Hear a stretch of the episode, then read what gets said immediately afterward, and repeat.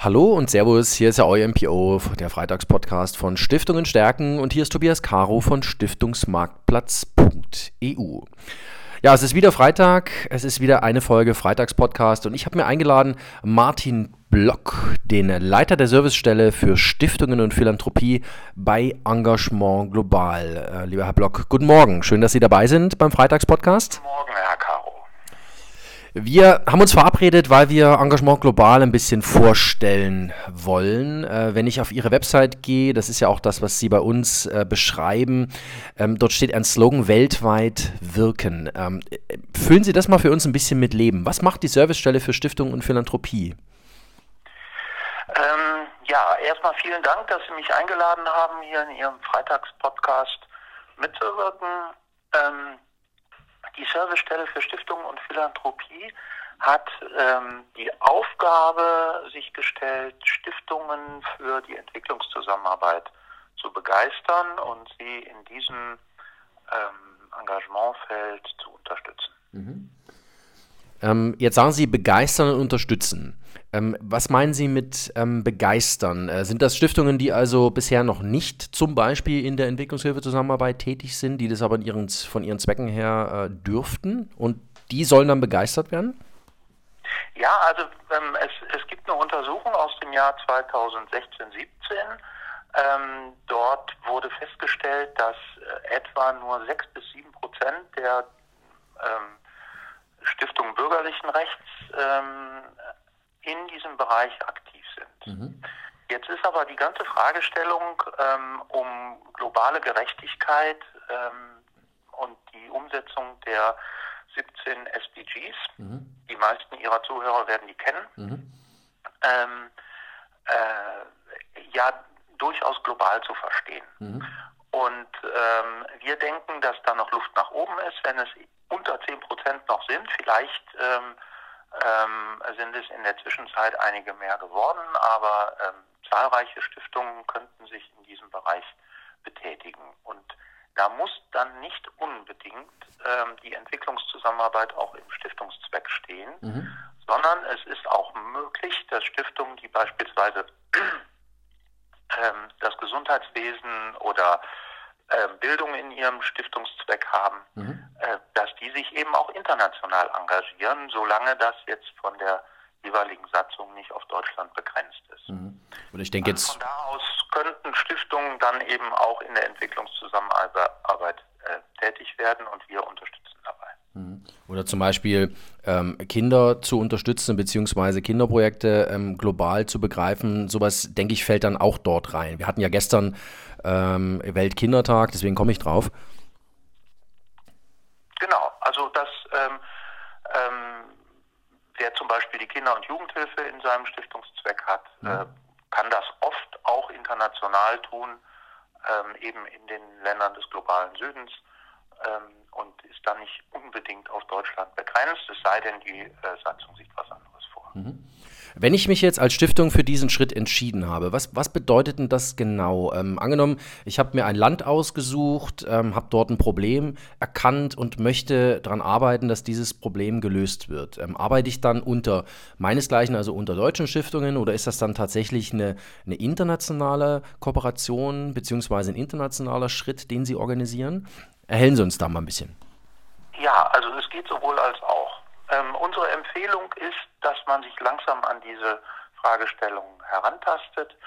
Ähm, das heißt, erst einmal hier innerhalb Deutschlands Kontakt aufnehmen mit ähm, Partnerorganisationen, anderen Stiftungen oder auch ähm, anderen gemeinnützigen Trägern und Organisationen, gerne auch anderer Rechtsformen, das kann ja auch ein e.V. sein, mhm.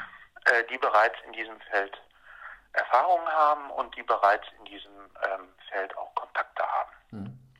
Ähm, ich erinnere mich an einen Stifter, der auf uns zugekommen ist, ähm, der hat erstmal nur die Projekte anderer Organisationen gefördert mhm. ähm, und ist dann aber zu den geförderten Projekten hingefahren. Das war in Mittel- und Südamerika, mhm. hat dafür sogar äh, extra Spanisch gelernt noch, okay. um sich in dieses ähm, Feld hineinzuarbeiten. Hat dann auf diesen Reisen zahlreiche Kontakte geknüpft, hat auch die Problemlagen in den Ländern ganz anders kennengelernt als vom grünen Tisch aus in Deutschland. Mhm.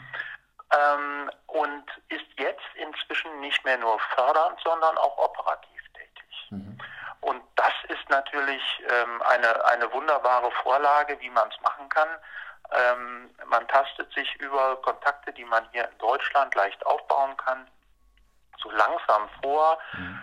Ähm, man muss in diesem ähm, Aktions- und Engagementfeld auch reisen. Das ist, ähm, ist einfach so. Da kann dann auch ähm, ähm, die, die äh, elektronische Übertragung äh, mit Skype und so kann mhm. vieles möglich machen, aber das persönliche Begegnung und den Aufbau von Vertrauen letztlich nicht ersetzen. Mhm.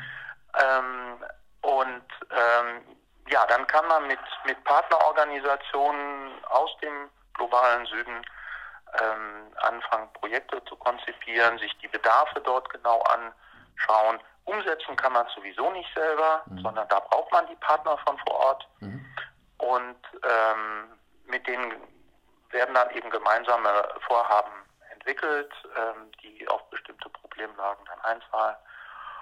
Ja, und dann kann es dann letztlich, wenn man das, äh, wenn man da ein bisschen Erfahrung gesammelt hat, sogar staatliche Zuschüsse geben. Mhm von bis zu 75 Prozent mhm. für die Projektkosten, die dann auch über Engagement global ähm, ähm, organisiert werden, beziehungsweise für die ersten Anträge sind dann die Schmitz-Stiftungen in Düsseldorf zuständig mhm. und äh, später dann für die größeren Beträge unsere Abteilung okay. bei Engagement global. Also ähm, da ist dann auch noch vieles möglich, was, was ähm, so, ein, so ein Aufwachsen Mhm. Ich meine, solche Geschichten, wie Sie jetzt erzählt haben, das sind natürlich die, die allerspannendsten. Ne? Also da würde man jetzt am liebsten noch ein bisschen tiefer eintauchen. Sie haben ja auch im Vorgespräch erzählt, Sie hatten vor kurzem eine Anfrage auf dem Tisch, da möchte eine Stiftung in Afghanistan, Iran aktiv werden. Jetzt stelle ich mir das sehr schwierig vor. Wir hören momentan über Afghanistan äh, ganz gemischte Informationen, über Iran hören wir ein bisschen weniger, aber auch das ist ein schwieriger Standort für Philanthropie, für stifterisches Engagement, stelle ich mir vor. Äh, wie, was antworten Sie denen jetzt in dem Moment, wo so eine Anfrage auf Ihren Tisch ist? Ich denke, sowas haben haben Sie auch nicht jeden Tag auf dem Tisch, oder? Nein, das sind dann schon die Ausnahmen. Ähm, aber es gibt natürlich zahlreiche deutsche Organisationen, die bis vor wenigen Wochen in Af Afghanistan aktiv waren. Mhm. Es gibt auch deutsche Organisationen, die im Iran aktiv sind. Mhm. Ähm, die sind, stehen nicht so im Fokus der Öffentlichkeit. Aber auch äh, ähm, mit Iran findet auf zivilgesellschaftlicher Ebene durchaus Entwicklungszusammenarbeit statt. Der mhm. Staat, ähm, also die äh, Durchführungsorganisation des Entwicklungsministeriums, das ist die GIZ und die KfW, mhm. die sind dort nicht aktiv, beziehungsweise in Iran, äh, in, Entschuldigung, in Afghanistan mussten sie gerade eben auch das Land verlassen. Mhm. Ähm, und äh, auf zivilgesellschaftlicher Ebene passiert da aber noch einiges. Und von Afghanistan höre ich auch, dass längst nicht alle Brücken abgebrochen sind. Mhm. Ähm, sondern dass äh, da vielleicht in wenigen Wochen oder wenigen Monaten dann auch wieder Kooperationen möglich sind. Da muss man natürlich so ein bisschen das aktuelle politische Geschehen und, und die Machtverhältnisse dort beobachten, um zu sehen, ähm, was da möglich ist. Aber bei uns geht es ohnehin nicht um, um wenige Wochen äh, mhm. oder wenige Monate, sondern das sind ja mittel- und langfristig angelegte äh, Aktivitäten. Ähm, man muss da auch unterscheiden zwischen der aktuellen Nothilfe oder der, der humanitären Hilfe einerseits und der eben langfristig angelegten Entwicklungszusammenarbeit. Mhm. Ähm, wenn ich Sie jetzt äh, fragen würde, wir, stehen jetzt vor der Bundestagswahl, ähm, zum Thema Entwicklungshilfepolitik habe ich ehrlicherweise relativ wenig gehört von den Parteien, was da denn äh, der Akzent künftig sein soll.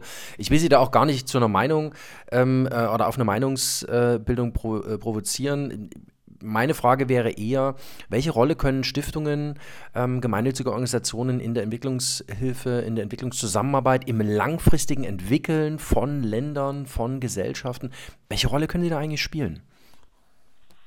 Ja, vielleicht zunächst der erste Aspekt. Ähm, bis auf eine Partei ist die internationale Entwicklungszusammenarbeit weitgehend unumstritten. Hm. Also es gibt einen grundsätzlichen Konsens, dass das wichtig ist, dass das notwendig ist. Und äh, dieser Konsens wird bis auf eine Partei, die am rechten Rand steht, mhm. ähm, von allen anderen Parteien geteilt. Mhm. Es gibt ein paar Unterschiede, wie es dann ausgestaltet wird, aber der Grundsatz, ähm, und das äh, erfreut einen, wenn man in diesem Bereich aktiv ist, der Grundsatz wird von allen in einem großen Konsens geteilt. Mhm. Der Ent, äh, Entwicklungshilfe-Etat hat sich in den letzten Jahren vervielfacht mhm. ähm, unter der ähm, äh, Regierung von äh, Kanzlerin Merkel. Und auch das ist ähm, natürlich ein, ein, toller Fortschritt. Mhm. Wir haben äh, einen Großteil des ähm, Entwicklungshilfebudgets geht in die Zivilgesellschaft ähm, und ähm, dieser, Anteil ist eben proportional auch mitgewachsen, mhm. ähm, hat sich in den letzten Jahren mehr als verdoppelt, ähm, sodass die zivilgesellschaftlichen Organisationen ähm, und eben auch Stiftungen deutlich mehr und größere Projekte umsetzen können mhm. als vorher. Jetzt ähm, habe ich ja eben schon ähm, kurz angedeutet, es gibt so ein bisschen die Zweiteilung zwischen der staatlichen Entwicklungszusammenarbeit und der zivilgesellschaftlichen. Ähm, wir stehen hier auf der Seite der Zivilgesellschaft, die wir mhm. unterstützen und wo wir das fördern, weil die Zivilgesellschaft und auch ganz besonders die Stiftung da Möglichkeiten haben, Zugänge haben, ähm, die der Staat nicht hat. Mhm. Also wenn das Entwicklungsministerium Projekte anschiebt, die dann von der GIZ oder von der KfW umgesetzt werden, arbeiten die immer mit Regierungsstellen zusammen mhm. ähm, und ähm, sind eben sehr staatlich orientiert in dem, was sie tun, mhm. in den Partnerländern. Die Zivilgesellschaft ist gehalten, und dann können wir auch fördern, wenn die das machen, eben mit Partnerorganisationen aus dem dortigen Zivilgesellschaftssektor zusammenzuarbeiten, die eine viel, viel größere Nähe zu den Menschen haben, zu den Zielgruppen, zu denjenigen, die dann von den Projekten profitieren. Mhm.